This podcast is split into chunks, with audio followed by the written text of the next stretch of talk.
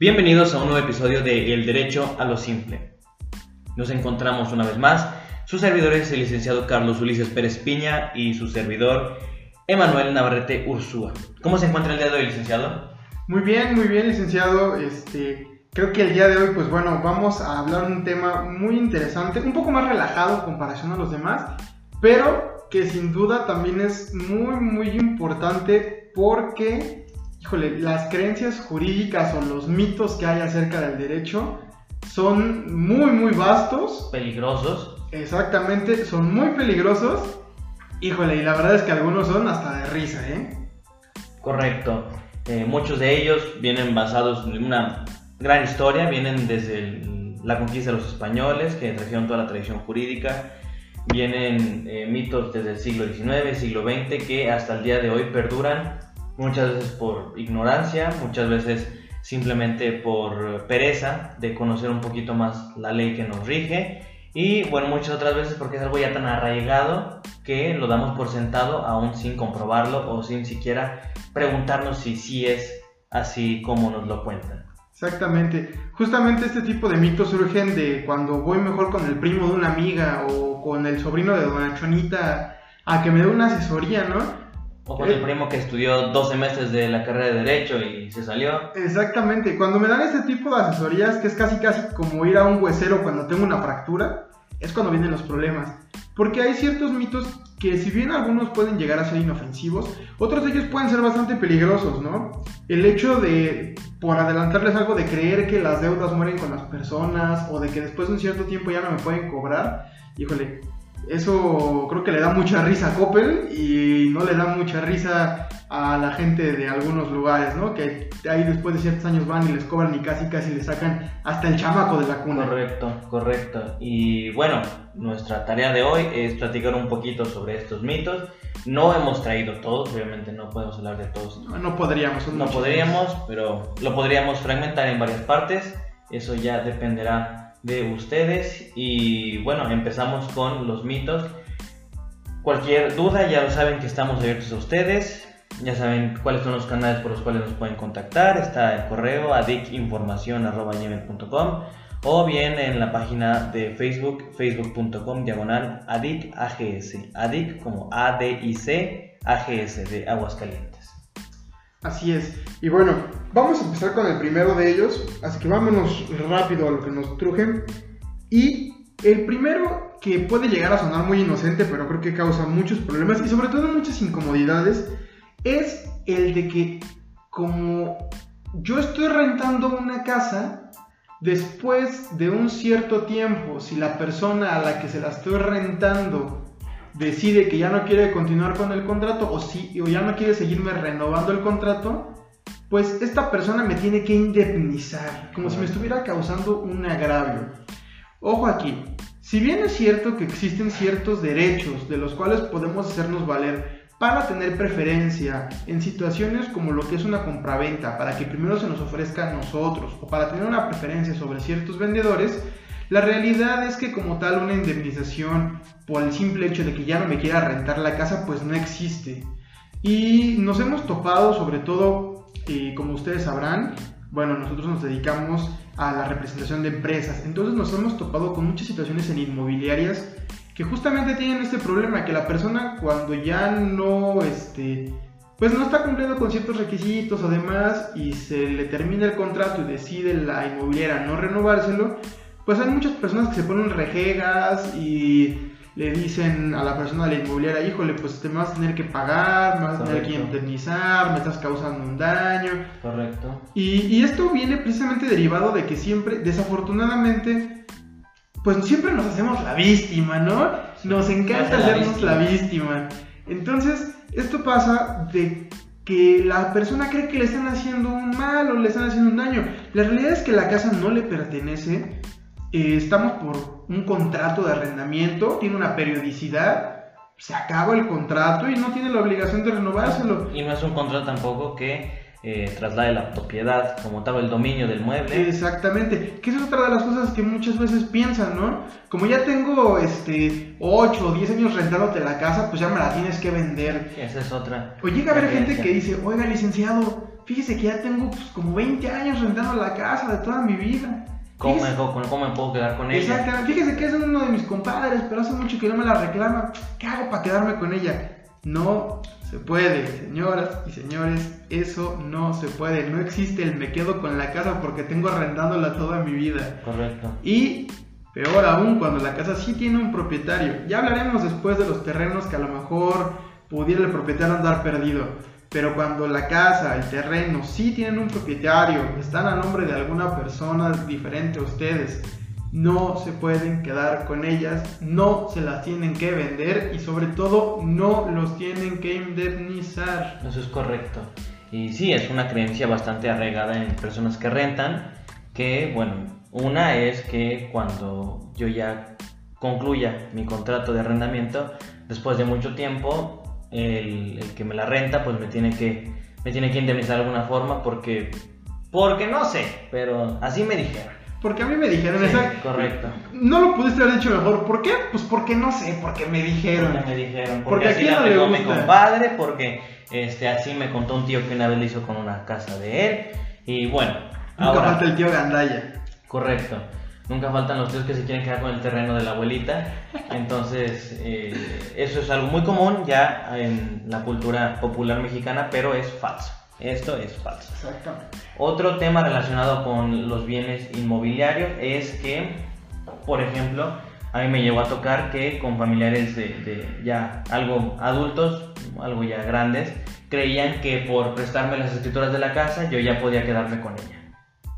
Esto es, seguramente ustedes lo han vivido, esto es algo ya muy arraigado que eh, para qué quieres las escrituras, algo vas a hacer, para qué quieres las escrituras si las vas a cambiar a tu nombre, eso no se puede hacer, eso es falso, las escrituras realmente si, si no las usa usted, no tiene otro medio más que comprobar la propiedad que usted tiene sobre un bien inmueble, pero de ahí más que alguien pueda hacer algo con ellas, no se puede. Entregando así nada más las escrituras, o que se las roben, que se las saquen, que, que las desaparezcan sin, sin que usted se dé cuenta, no pueden hacer nada.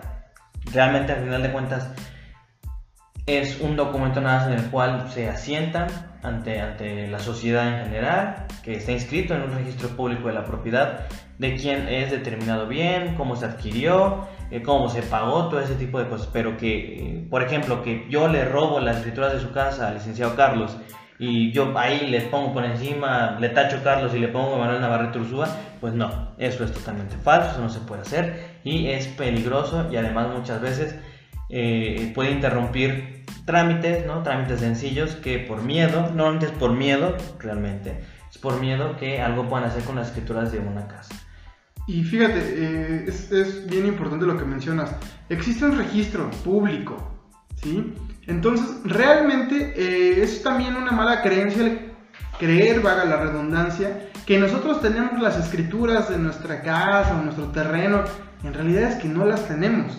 La escritura existe y forma parte de un libro, pero a nosotros únicamente nos entregan una copia. Si yo tengo una copia de la escritura y como bien dice el licenciado, le saco una copia y copia y copia y se va borrando el nombre y agarro y yo le pongo mi nombre y digo, ah, pues ya son mis escrituras, pues el día que vayan al registro público se van a dar cuenta que no es cierto y es peligroso porque entonces estoy cometiendo un delito. ¿sí? Correcto.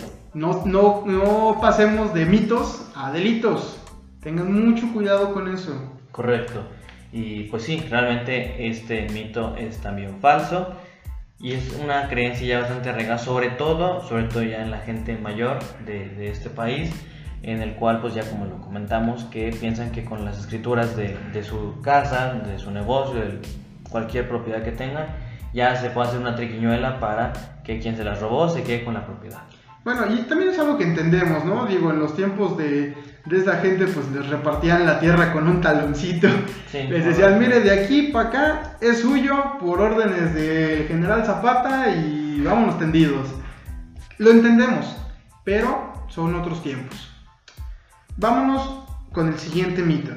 Y es que mucha gente cree que después de 5 años en ciertas deudas, pues simplemente la deuda desapareció y ya no me la pueden cobrar. Correcto. Esto es un mito y no es una verdad a medias y no. ¿Por qué?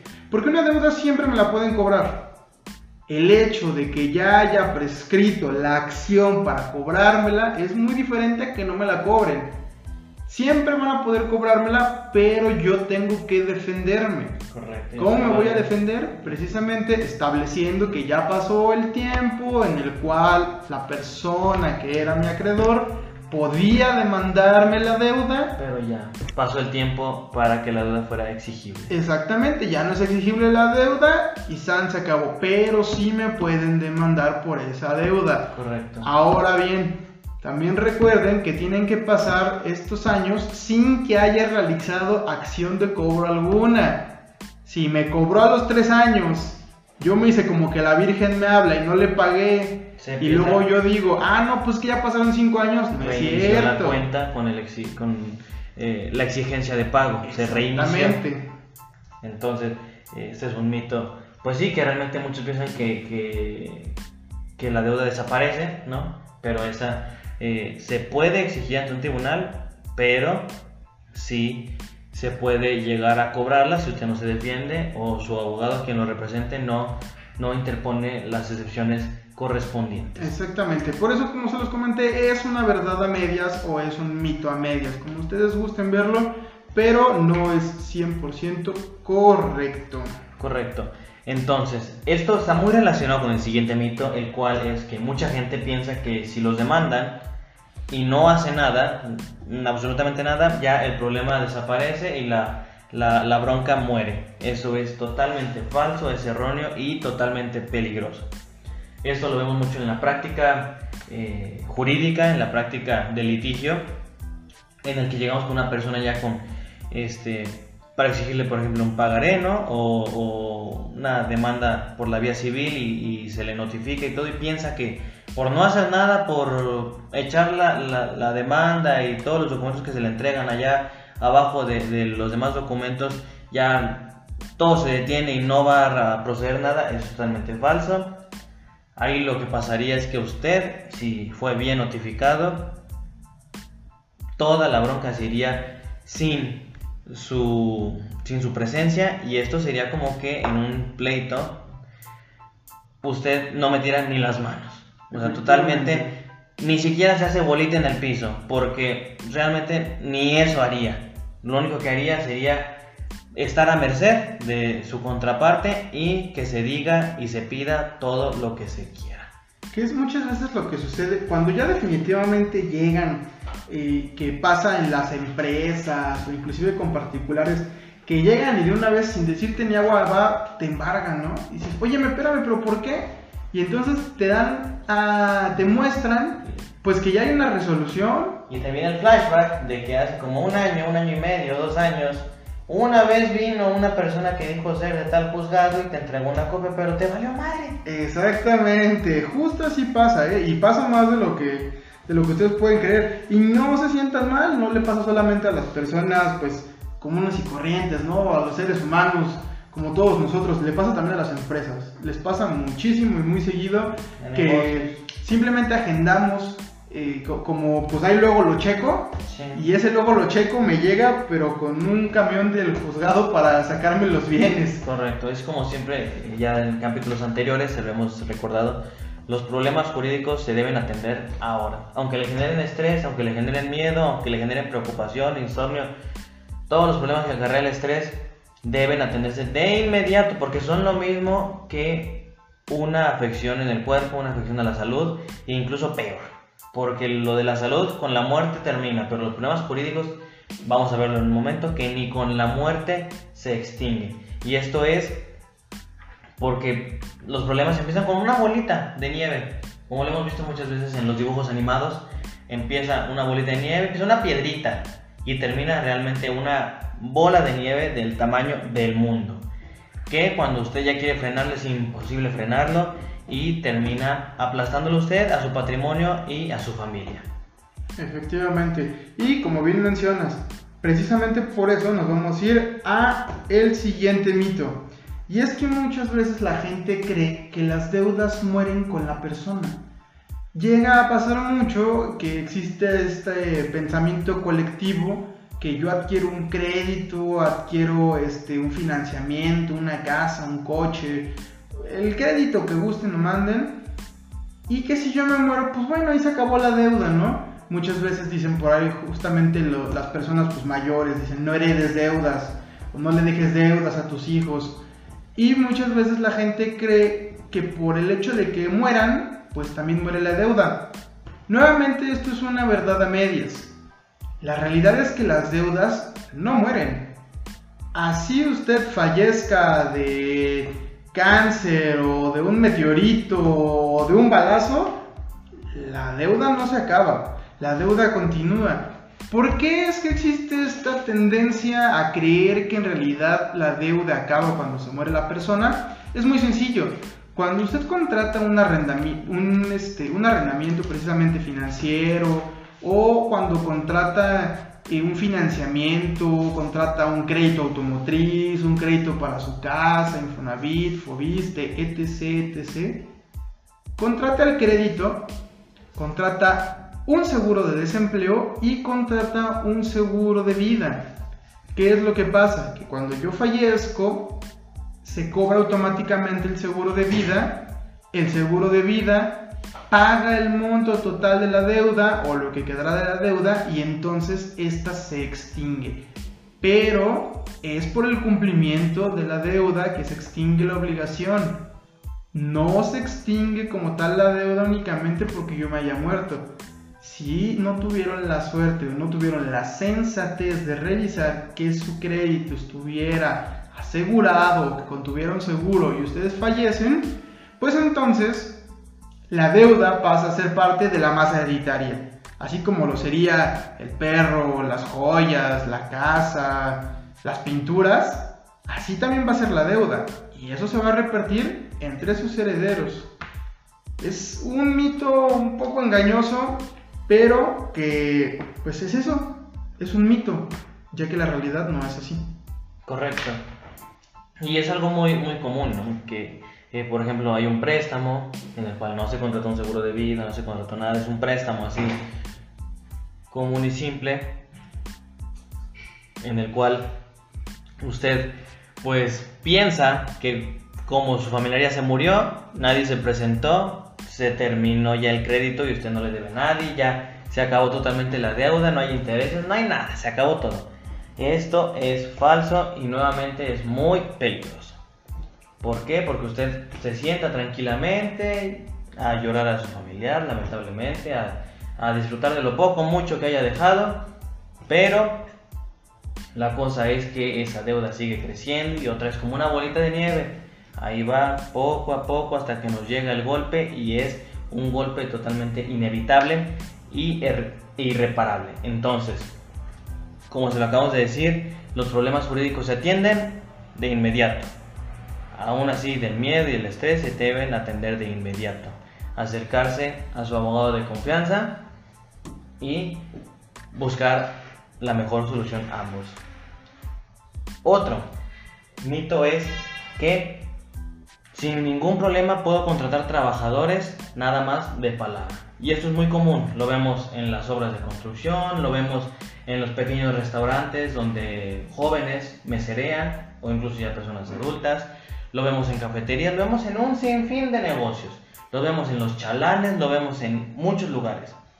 Esto es algo, sí que en la práctica se da, pero es totalmente erróneo.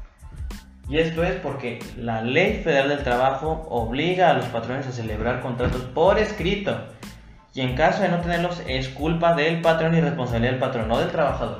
Es culpa del patrón.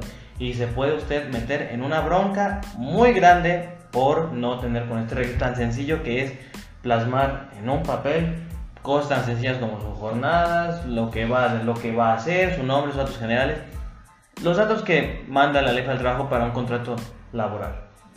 Entonces, es totalmente falso que puede tener gente bajo su cargo, así nada más de palabras, así nada de, no, tú vente la semana y te vas a estar dando 800 pesos a la semana, no hay problema. Cuidado, cuidado porque todos estos mitos van y desembocan en descalabros económicos irreparables y descalabros económicos muy fuertes. Sobre todo cuando estamos hablando de un tema en el que, como ya les habíamos mencionado en capítulos pasados, pues el trabajador llega al punto de decir, ¿sabes qué? Ya no estoy cómodo, no estoy a gusto, lo, por ahí lo mal, informan, lo mal influencian. ¿Y qué pasa? Que el trabajador termina demandándonos porque que según él tiene trabajando 5 o 6 años con nosotros. Dios mío, ¿cómo comprobamos que no es cierto si nunca le expedimos un contrato, si nunca le dimos un recibo de pago? Híjole, tenemos todas, todas, todas las de perder y desafortunadamente es casi seguro que lo vamos a perder. Por algo tan sencillo como bien menciona el licenciado Emanuel, algo tan, tan sencillo como un contrato. Yo sé que a lo mejor para usted quien está escuchando en este momento no parece algo sencillo, pero se lo voy a hacer todavía más sencillo. Entre a nuestra página de Facebook, puede mandarnos un mensaje por Messenger y nosotros nos vamos a hacer cargo de todos esos contratos, de toda esa documentación que usted necesita. Más sencillo no lo podía tener. Correcto. Y bueno, esos fueron por esta ocasión los mitos que quisimos platicar y desmentir.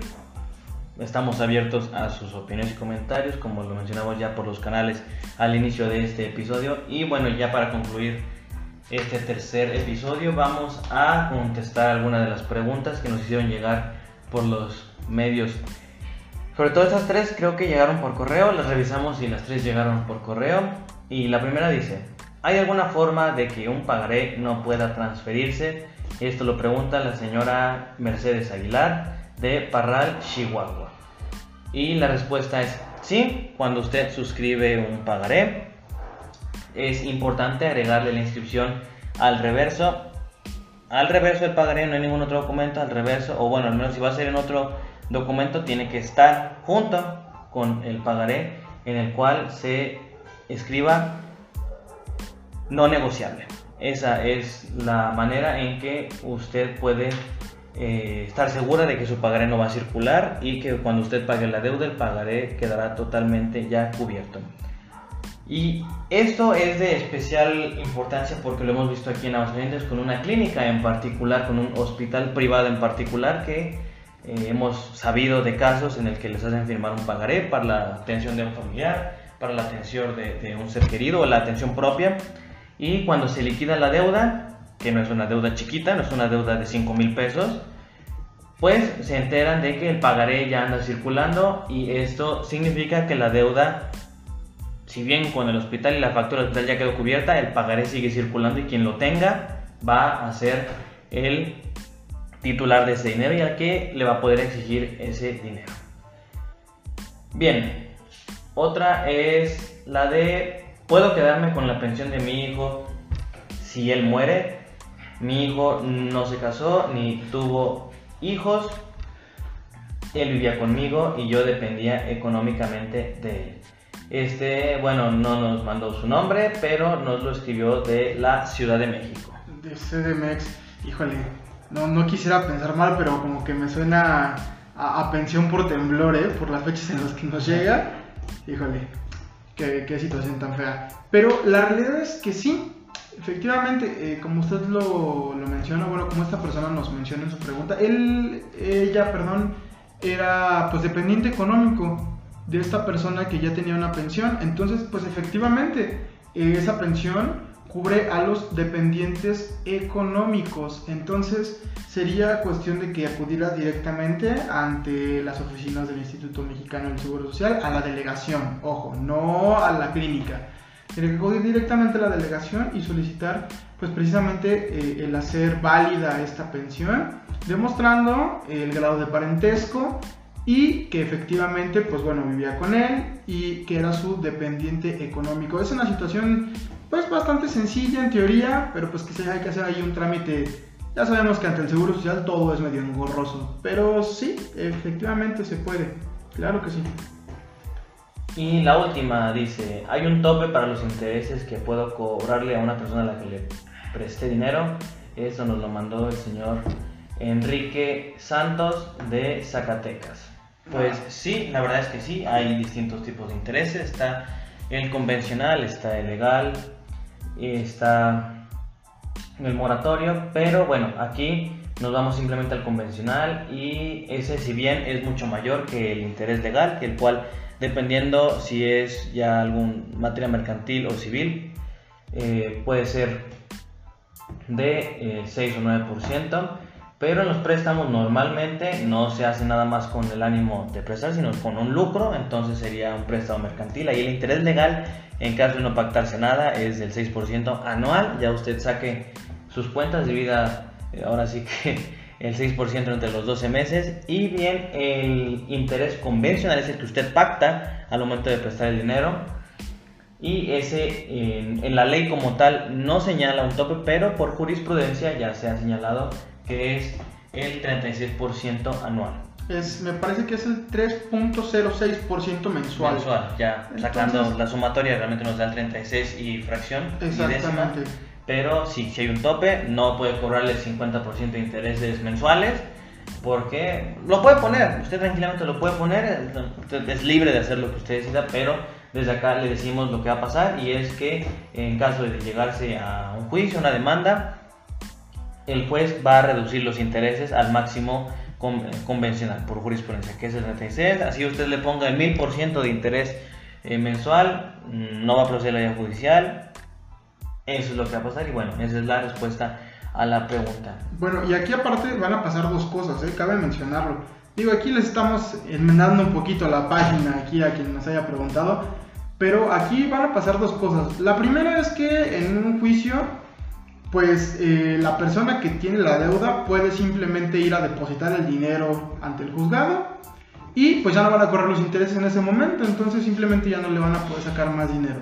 Como ya lo mencionamos, es máximo el 3.06 mensual, por un lado. Por otro lado, en el momento en el que nosotros querramos pactar un interés del 5, del 7, del 8% mensual, estamos cayendo en un delito. El delito se llama usura no solamente no nos van a pagar lo que estamos pidiendo, nos van a poder aplicar una sanción. Exactamente, nos van a aplicar una sanción. Híjole, ya rato hasta andamos perdiendo la libertad por tres pesos.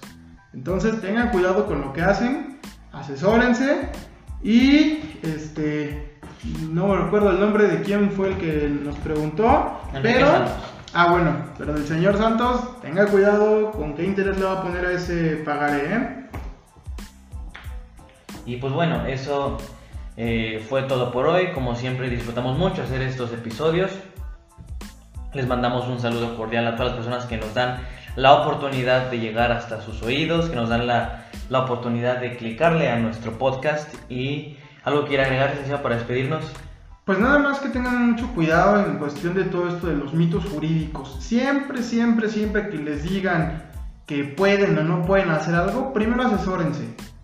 Si se les hace muy complicado asesorarse, bueno, ya hasta googleenlo. Hoy en día existen tantos y tantas este, páginas y podcasts como este precisamente o videos en YouTube.